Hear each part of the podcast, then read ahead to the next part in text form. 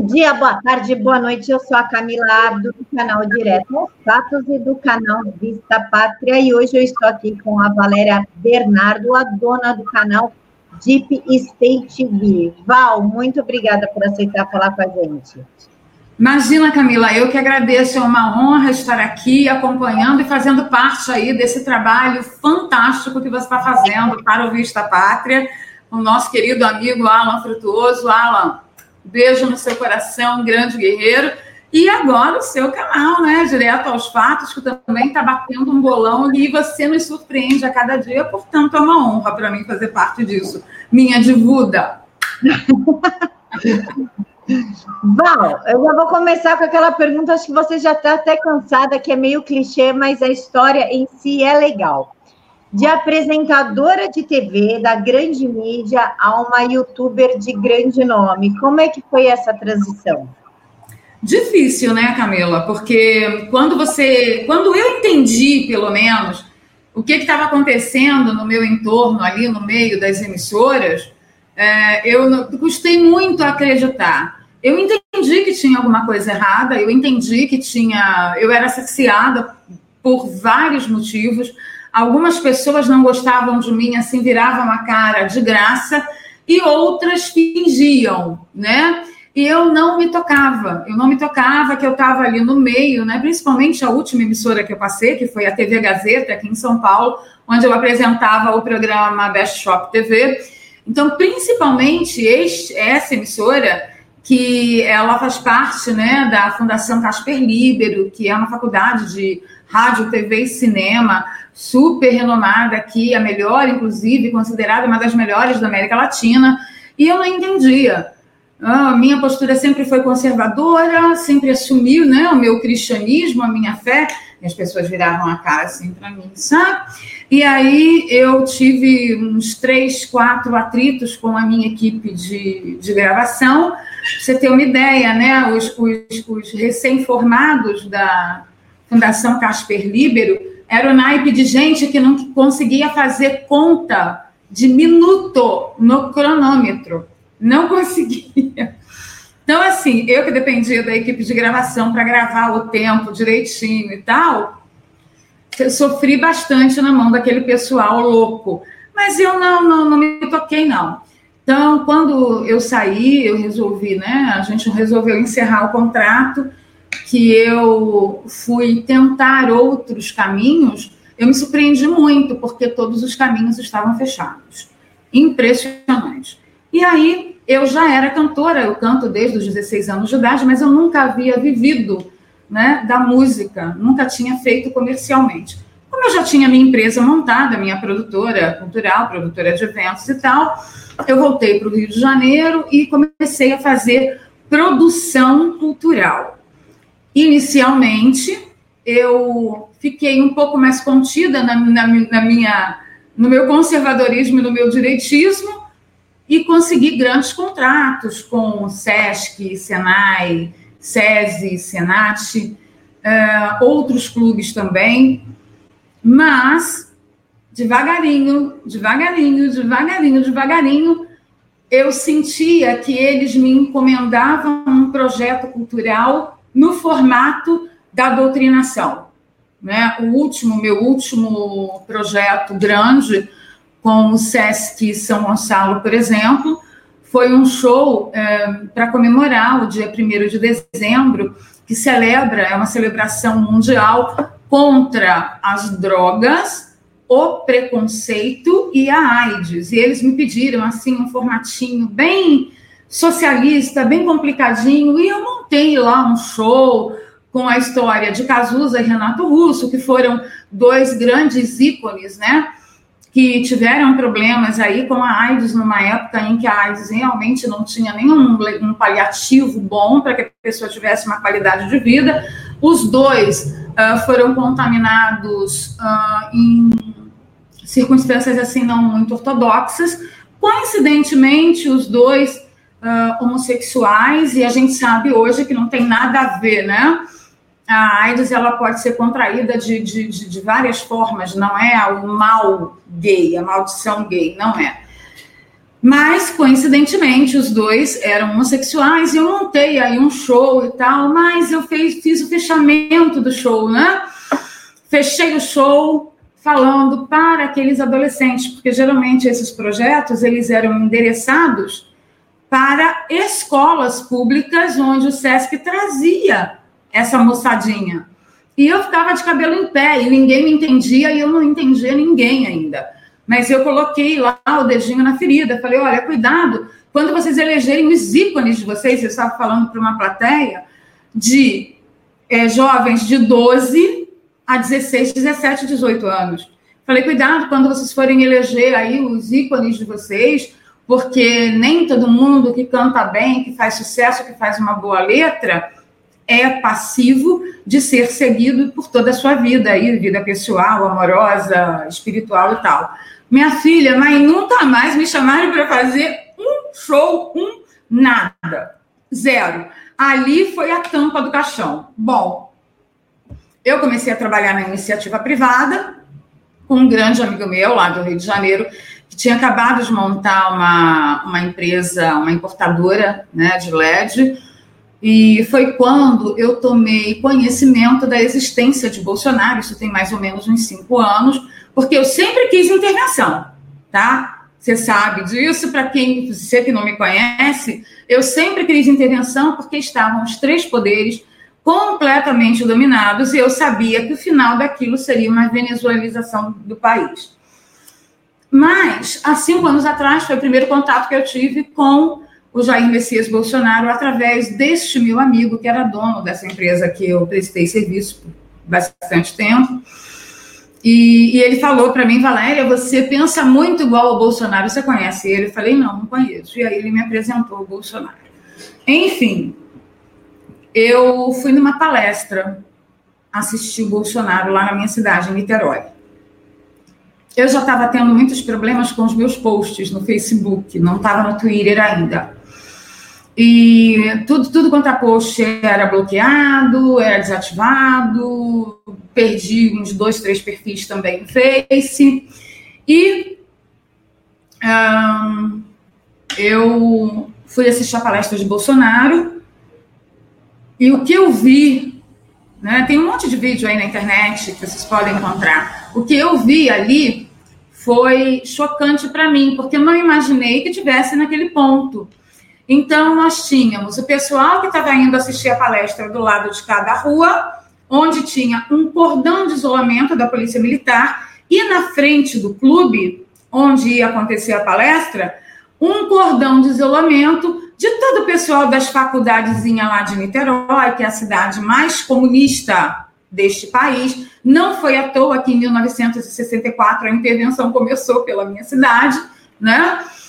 E tinha um cordão de isolamento assim, os ativistas, os militontos lá, né, os militerroristas, não queriam deixar ninguém entrar, literalmente impedindo o livre ir e vir do cidadão, ok? Só uma aguinha, Camila, peraí.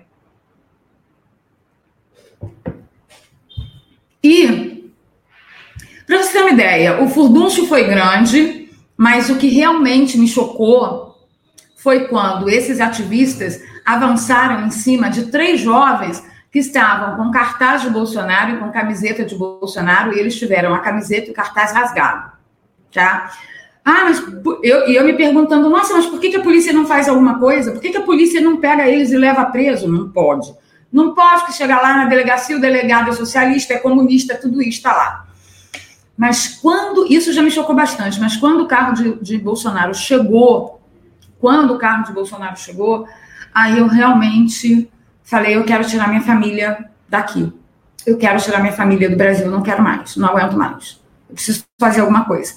Camila, para você ter uma ideia, esses militantes aí, eles pegavam paralelepípedos assim, ó, desse tamanho, e tacavam o carro de, de Bolsonaro. Cuspia, escarrava, batia, dava soco, você tem que morrer, é, genocida, isso e aquilo, isso e aquilo. E eu consegui entrar no clube para assistir a palestra do Bolsonaro porque fizeram um cordão de proteção, os policiais militares fizeram proteção ao meu redor e tentar, é, conseguiram né, burlar aquele cordão imenso de, de militantes canhotos que estavam lá na frente do clube impedindo as pessoas de entrar. Nessa confusão, as pessoas vieram para cima de mim. Eu sou uma pessoa muito conhecida lá em Niterói, cantora, né? E as pessoas vieram para cima de mim e a polícia, a PM, teve que jogar o, o spray de pimenta. E aí pegou tudo também no meu rosto. Até então eu não sabia o que fazer. No dia seguinte, eu fiz um post no Facebook contando o que tinha acontecido, que eu tinha ficado muito impactada, blá blá blá. E o post foi derrubado. E eu coloquei no Face o seguinte: se vocês ficarem me enchendo muito saco, Facebook, eu vou para o YouTube eu vou retornar minha carreira de comunicadora. E aí, Camila, quando deu mais ou menos meio de meio do dia seguinte, eu recebi um exemplar do Jornal Fluminense, que é o maior jornal ali da nossa região, o único grandão, totalmente monopolizado, recebe de verba pública. Olha, é, é, é nojento. Niterói é nojento, tá? E o Jornal Fluminense dizendo que os policiais militares haviam sido truculentos, que o, o povo canhoteiro lá estava numa manifestação pacífica. Ah, eu não aguentei. Eu já tinha um canal no YouTube que exibia os vídeos né, da, das minhas participações na, na TV Gazeta, na TV Record, eh, na Band, no SBT, na Rede TV. Então eu usava o canal só para replicar as minhas participações na TV brasileira. Foi aquele canal mesmo que eu peguei e já comecei a fazer vídeo. E aí, no dia seguinte à noite, eu ainda estava com os olhos inchados do spray de pimenta e eu mostrei para todo mundo como eu estava e foi o meu primeiro vídeo. Foi o meu primeiro vídeo. Entendeu? Então, a, a, a migração foi assim, foi muito difícil, com muita dificuldade financeira, eu não entendia o que estava acontecendo, que as portas do meu segmento se fecharam para mim, já que eu era uma apresentadora ah, absolutamente eficaz, fazia o telefone tocar, excepcional vendedora, uma carreira sólida de quase 16 anos. Ah, e aí aconteceu do nada a mesma coisa no segmento da música.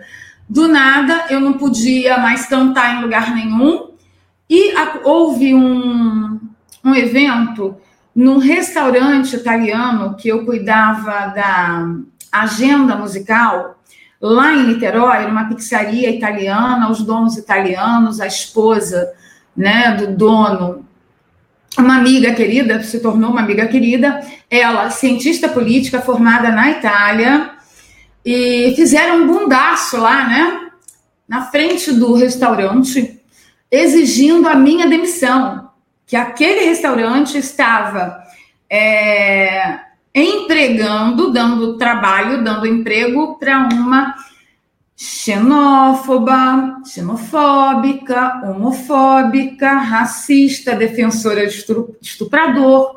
E foi isso que foi espalhado nas redes a meu respeito. O dono do restaurante disse para os interessados, né? Olha, quem vai sair daqui são vocês, porque ela fica. E, para surpresa de ninguém, um mês e meio depois, o restaurante dele foi fechado por denúncia anônima da, na vigilância sanitária. Um monte de irregularidades, que eu não vou nem entrar aqui, né? Porque eu estou falando de terceiros, então. Mas assim, um mês e meio depois. Então, hoje, eu já recebi outros convites para voltar a cantar aqui em São Paulo e eu digo para a pessoa que está me contratando: você tem certeza? Você tem certeza? Porque o seu negócio pode sim ficar muito exposto. A situação que você pode ter que enfrentar é essa, essa, essa, essa essa. Você está disposto? Entendeu? E eu faço também a mesma coisa para todas as empresas que me contratam, porque eu trabalho com consultoria, cuido de comunicação visual, né? Redes sociais e tal. É, faço consultoria a respeito de departamento comercial, atendimento, enfim, fazer um merchan, plim, plim. e, e para todas as empresas que querem me contratar, eu coloco a minha situação pública. E pasme, Obviamente que a gente encontra grandes heróis por aí, né? Como é o caso da doutora Cláudia Rick, em que nós acabamos de encerrar um contrato de trabalho, é, tivemos aí uma jornada muito legal. Uh, a pousada Las Ondas, lá em Santa Catarina, que foram oito meses de trabalho, foram oito meses maravilhosos, mas tem empresas que eu presto consultoria que ninguém nem sabe que eu estou prestando consultoria, porque a coisa é feia. Então, foi isso, foi assim. Ô Val, explica pra gente por que Deep State TV, da onde que saiu esse nome? Deep State TV, Deep State, ele quer dizer, né, estado profundo. E eu lancei o Deep State TV quando o YouTube derrubou o meu canal Valéria Bernardo antigo. Entendeu? Por que que o meu canal foi derrubado? Fizeram uma denúncia em massa que eu estava veiculando uma live fake news. E não estava, eu estava reproduzindo na live específica uma transmissão da TV Câmara. Da TV Câmara. Então, como, como que eu estou reproduzindo fake news, estou fazendo fake news, você está passando na TV Câmara também. Eu estava retransmitindo com comentários no canal Valéria Bernardo. O YouTube acatou essa denúncia, não me deu direito nenhum de retorno, de, de defesa, nem nada, derrubou meu canal, sumiu, acabou. Todo o registro que tinha lá foi para Cucuia, enfim, né? Finiche. E na época, eu entendi que isso tem o quê? Dois anos e um pouquinho. Eu entendi que realmente é, as pessoas elas não estavam entendendo a existência real do, do, do Estado profundo. Eu sempre disse, como intervencionista, quando Bolsonaro oficializou a campanha dele, eu sempre disse: olha, não pense que você vai colocar Bolsonaro lá, que você está elegendo Jesus. Não é. Isso aí que você está esperando de Bolsonaro, um presidente da República do Brasil não tem chancela prerrogativa para fazer. Você tem que estudar a sua Constituição Federal. Para você entender que o que você está imaginando que você vai conseguir com o Bolsonaro lá, não está na lei, tá? Não, não vamos ter na fila do pão hoje. Não tem para hoje esse negócio aí do, do Jesus lá.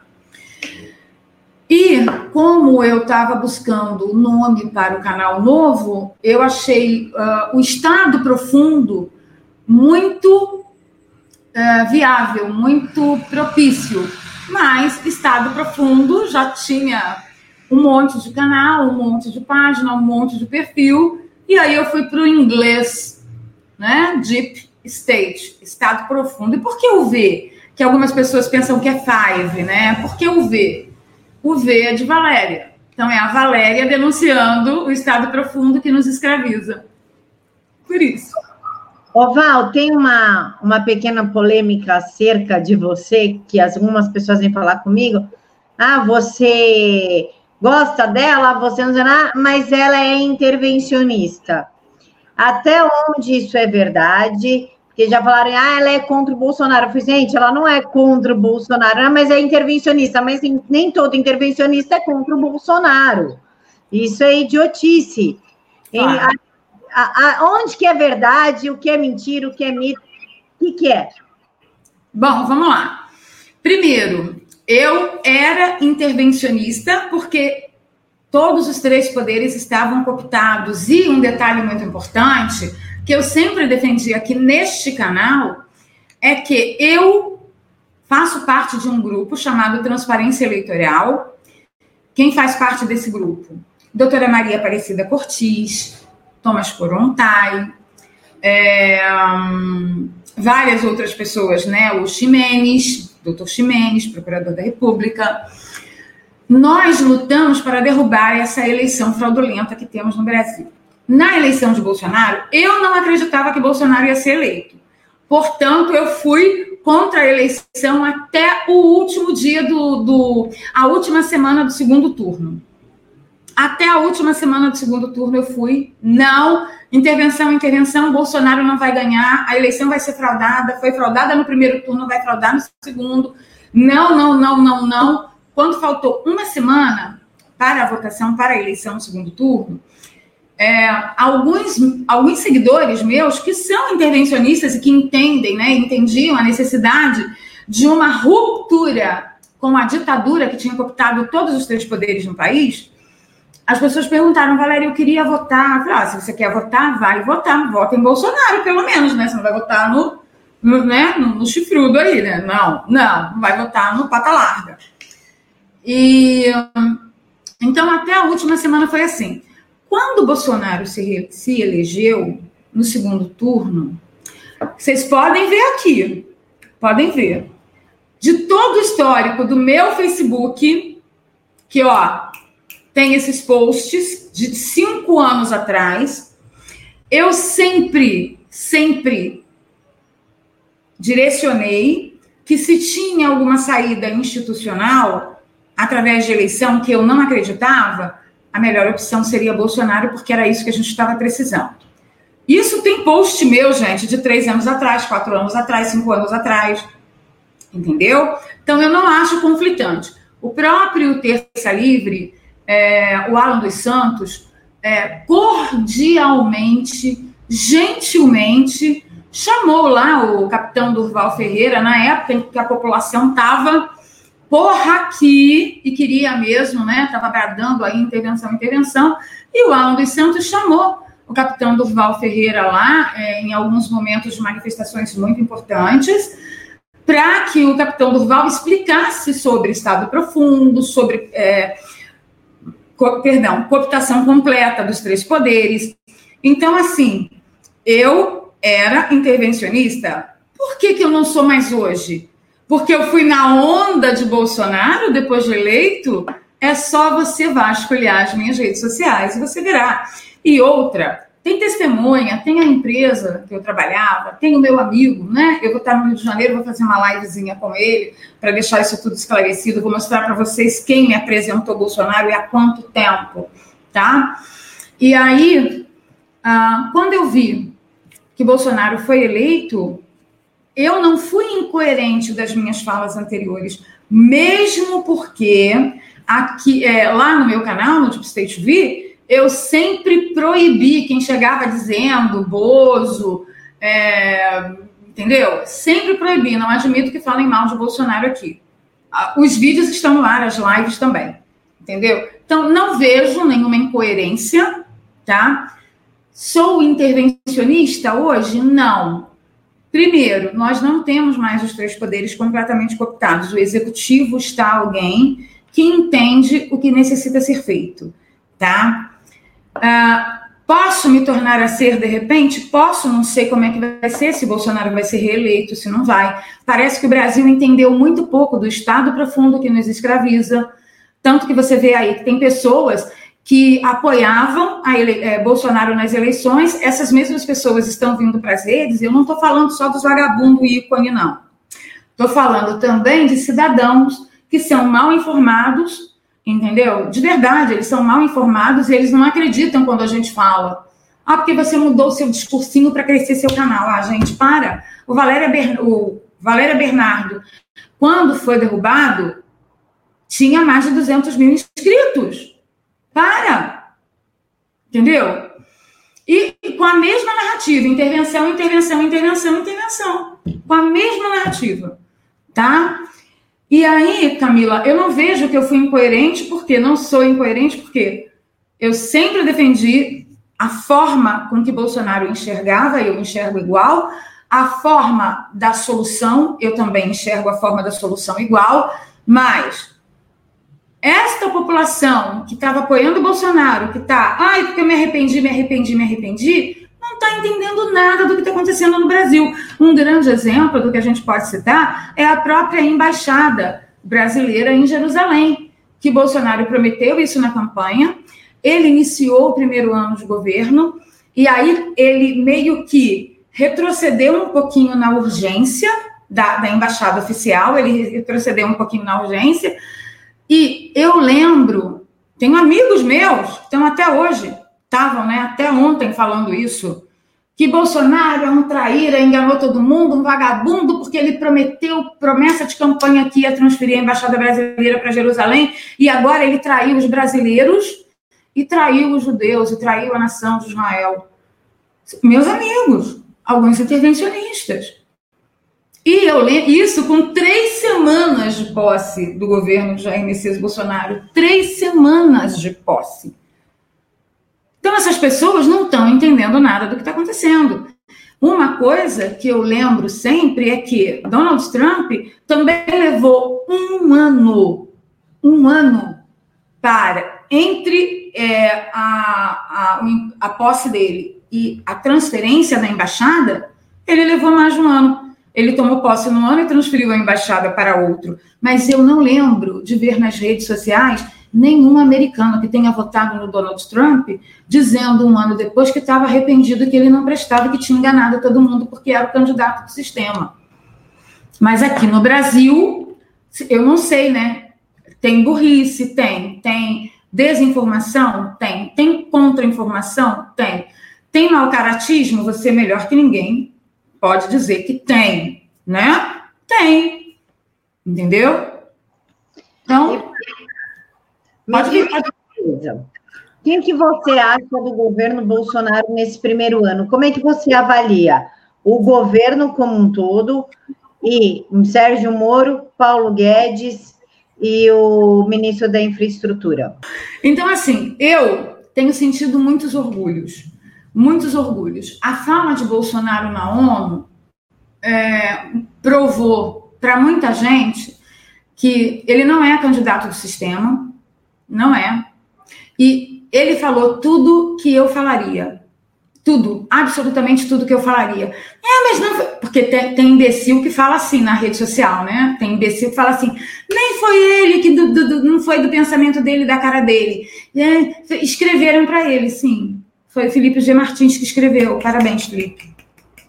Representou todo o sentimento e desejo de justiça e de ajuste é, da nação brasileira diante desse órgão, né, que eu, eu ouso chamar de genocida. Minha opinião. Como que eu estou é, avaliando o governo de Jair Messias Bolsonaro? Emprego aumentando. Bolsa batendo recordes e recordes. O brasileiro não está acostumado com isso. Ah, o dólar está alto. Dane-se, minha filha. Segura o tchan aí, meu filho. Entendeu? Segura. Segura porque você não vai tratar um câncer terminal, não vai conseguir. Um paciente na UTI, como era o caso do meu país, seu país, com Novalgina por, de seis em seis horas. Olha, eu fazendo merchan, não é merchan, gente, nem tô ganhando nada. Não vai. Entendeu? Vai levar tempo, vai levar muito tempo. Então, aprume-se, estude, estude. Mas a minha avaliação, ela é excelente, Camila. Não que eu não tenha críticas. Eu tenho algumas críticas, mas as minhas críticas elas são dentro de um fulcro que eu assumo que eu não tenho, eu não domino a totalidade da pauta que eu estou ali criticando, a atitude que eu estou criticando. Então, assim, olha, eu não sei por debaixo dos panos, mas eu, com o que a gente sabe na rede, não me parece bom. Entendeu? Então eu tenho críticas, mas diante de tudo que está acontecendo, para mim, eu não faria melhor. Para mim, tem sido um governo revelador. Ele tem tido muita necessidade de avançar e retroceder, avançar e retroceder, né? É como a doutora Cláudia fala, dois passos para frente um para trás é, porque a coisa está muito feia. A gente vê aí o legislativo impedindo a todo momento que coisas cruciais de, de, de suma importância para a qualidade de vida do brasileiro, para o desaparelhamento doutrinário que a gente vive, tanto nas escolas, quanto na cultura, quanto né, nas universidades, na educação. Um, eles continuam tentando calar a voz conservadora, como se eles continuassem com total poder de criminalização, né, contra a voz conservadora, e o que a gente tenta aprovar por lei, o legislativo derruba. Você imagina um país que durante os últimos 34 anos vive, perdão, viveu fazendo um, um, uma, uma presidência, este país fez, ele gestou, ele executou uma presidência através de decreto. Os últimos 34 anos, isso era oficial, foi Jair Messias Bolsonaro entrar? Não, decreto não, porque você é ditador. Quem governa por decreto é ditadura, é ditador. Então, assim, a coisa é alucinante. E se a pessoa realmente não se preparar e não estiver disposta a avaliar, olha. Então, minha avaliação governo Bolsonaro. Bora para frente, Biruliro. Senta a pua. De todos os ministros, Val, o que eu mais, o que eu mais gosto é o Weitraub, mas o que eu mais admiro, para mim, a meu ver, que está fazendo mais coisa, é o Sérgio Moro, inclusive, caiu o índice de criminalidade assim, vertiginosamente visível, dá para sentir. Quem que é o ministro que você mais gosta e o ministro que você acha que está fazendo mais? Olha, eu acho que a equipe toda está batendo um bolão. Tenho críticas pontuais, todo mundo tem, óbvio, né? Não temos perfeição para hoje na fila do pão, mas eu acho que a equipe toda é uma equipe de imensa grandeza, imensa grandeza, um time preparado, realmente, cada um é técnico no seu segmento, na sua área. Pessoas realmente, se não são conservadoras no seu íntimo, estão dispostos a cumprir o que manda o executivo, que o indicou, que os indicou, isto para mim é o bastante, é o suficiente. Uh, eu tenho realmente uma certa predileção pelo Vai Intraub. Ai, meu Deus, quanto amor, quanto amor, quanto amor. Principalmente eu, que vim da área de comunicação, tive contato direto com os recém-formados de uma fundação Sacapush, super bem renomada aqui, e os caras saíram da faculdade sem nem saber fazer conta de minuto no cronômetro. Então, você imagina o que isso significa para mim. então, eu tenho uma predileção realmente por ele, porque é o melhor ministro da educação que tivemos nos últimos 34 anos, porque todos os outros não passaram de fantoches para. É, eles não passaram de ferramentas à teoria das tesouras para avançar a, a, a, o fechamento do regime aqui no Brasil. Todos eles eu não executo nenhum, tá? Nenhum, sem exceções. Então eu realmente tenho uma predileção pelo Weintraub lá, o nosso querido Weintraub. Eu gosto muito dele, significa muito para mim, né? Eu tenho um neto de sete anos, meu neto está numa escola cristã, ah, e a gente se vira para pagar, né? Bate com a cabeça na parede para pagar, mas enfim. Porém, eu entendo que nem, nem a maioria da população brasileira não tem uma família como a nossa, por exemplo, que diz, olha, vamos rachar a escolinha, mas vai ser melhor, vamos lá, todo mundo contribui, entendeu? É, a maioria das famílias não tem esse acesso, então é muito importante que a educação seja desaparelhada e retome aos trilhos, né? Que a gente abandone aí essa coisa do, do, do Paulo Freire, o, o, o monstro, o monstro do Lago Ness. Eu amo muito também a Damares. Eu é, acho que a Damares foi jogada no meio da fogueira. Não estava preparada para a formalidade do cargo, mas na atual conjuntura que estava o país, nós estávamos pouco ligando para formalidade de cargo, porque formalidade de cargo foi tudo que nós tivemos nos últimos 34 anos e nós vimos bem onde isso nos levou a eleição fraudada colocava a gente lá, todo empoadinho, brasileiros e brasileiras. Povo do meu Brasil! Você lembra, né? Essa fase aí, você não é. Você não tem 18 anos, né? Não tem 18 aninhos, eu acho que não. Então, tudo que nós tivemos é a formalidade do, do cargo. A gente estava se lixando para a formalidade do cargo. E a Damares tem trabalhado grandiosamente. Então, eu também tenho por ela um amor bem diferente. Sérgio Moro atende aos meus instintos intervencionistas. Não vai mais receber visitas. Esse negócio de ficar conversando com, com um advogado aí também na prisão também não vai ter. Ah, vai para o presídio federal. Aqui, ó. Entendeu? Então, é, esses três aí, eles têm o meu olhar diferenciado, tá? Não que eu desaprove qualquer um outro, mas dos três ministros, eu gosto mais deles. Aí você pode me perguntar, ai, Valéria, e o Guedes?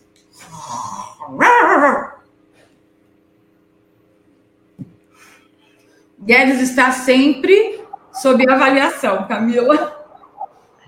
Foi, eu gosto do Guedes, achei ele um tio simpático, até gosto dele. Acho que ele está fazendo grande coisa pela economia. Ô, Val, falando agora de parlamentares. PSL é uma zona, não, ah. não é segredo para ninguém, isso aqui não é um furo de notícia. PSL é uma zona, tem um monte de coisa lá para resolver, inclusive agora a Joyce proibiu o fotógrafo da casa de tirar foto dos parlamentares, coisa que até na LESP tem, tem um fotógrafo disponível lá para fazer fotos. E agora a bonita acha que tem que passar pelo crivo dela. É, aquela história.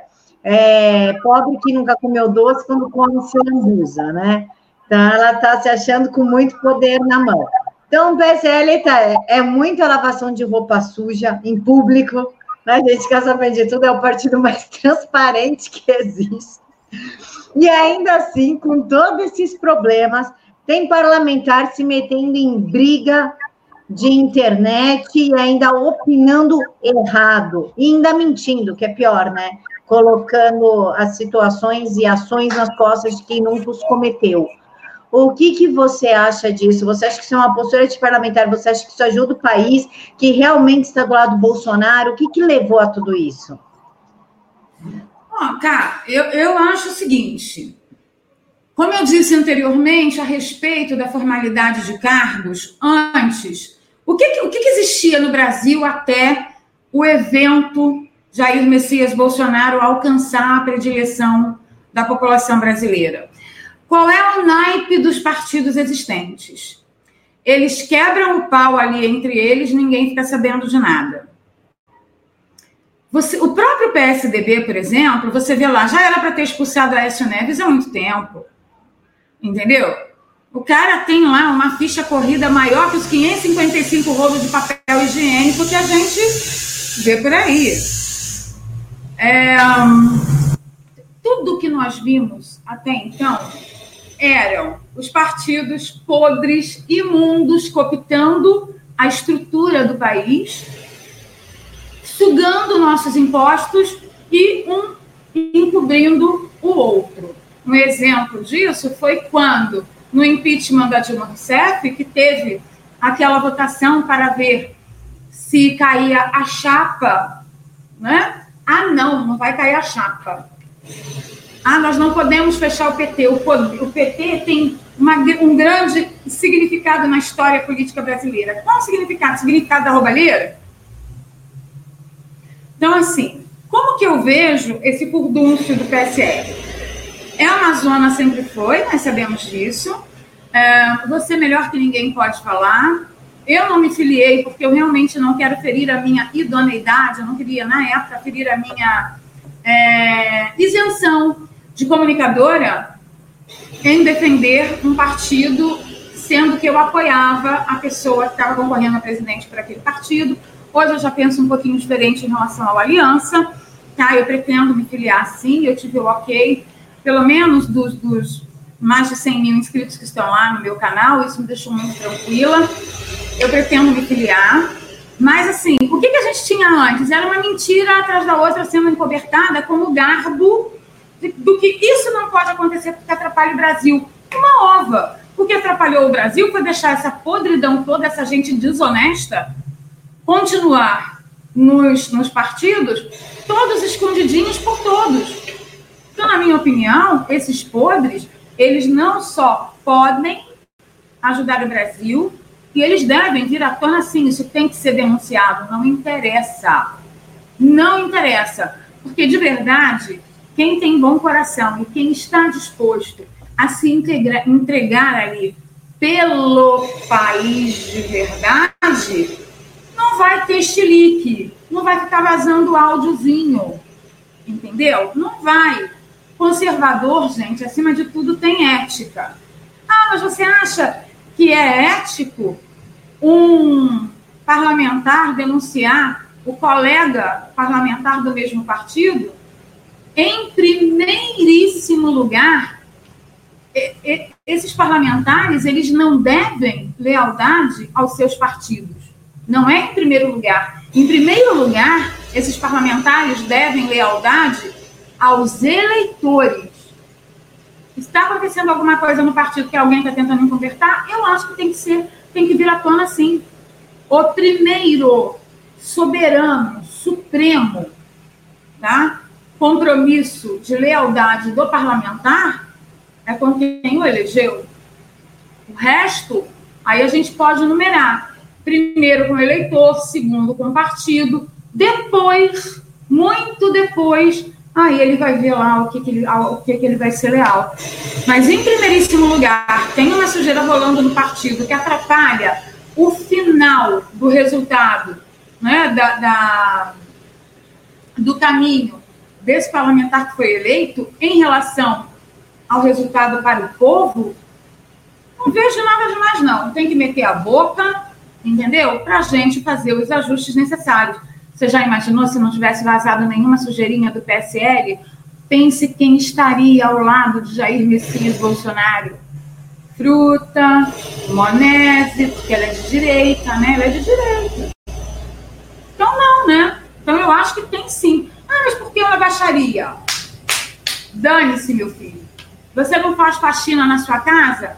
de mãozinha limpinha, não. Você coloca a luva, para quem nunca fez uma faxina na vida, de lavar janela, porta, parede, você coloca a sua luva. Quando você abaixa a mão assim, ó, a água vem e volta, afoga a luva. Então não entra nessa de que você consegue fazer uma faxina dentro da sua casa e não sujar as suas mãozinhas. É isso que eu acho. Val, agora uma pergunta que não quer calar eu vou até deixar você tomar água aí para você responder. Se concentra. É uma pergunta importante. Cadê o Aras?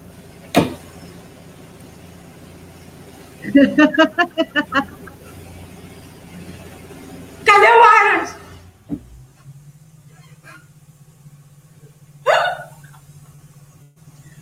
O que, está fazendo André Mendonça, aquele petista, na AGU? Valéria Bernardo responda agora.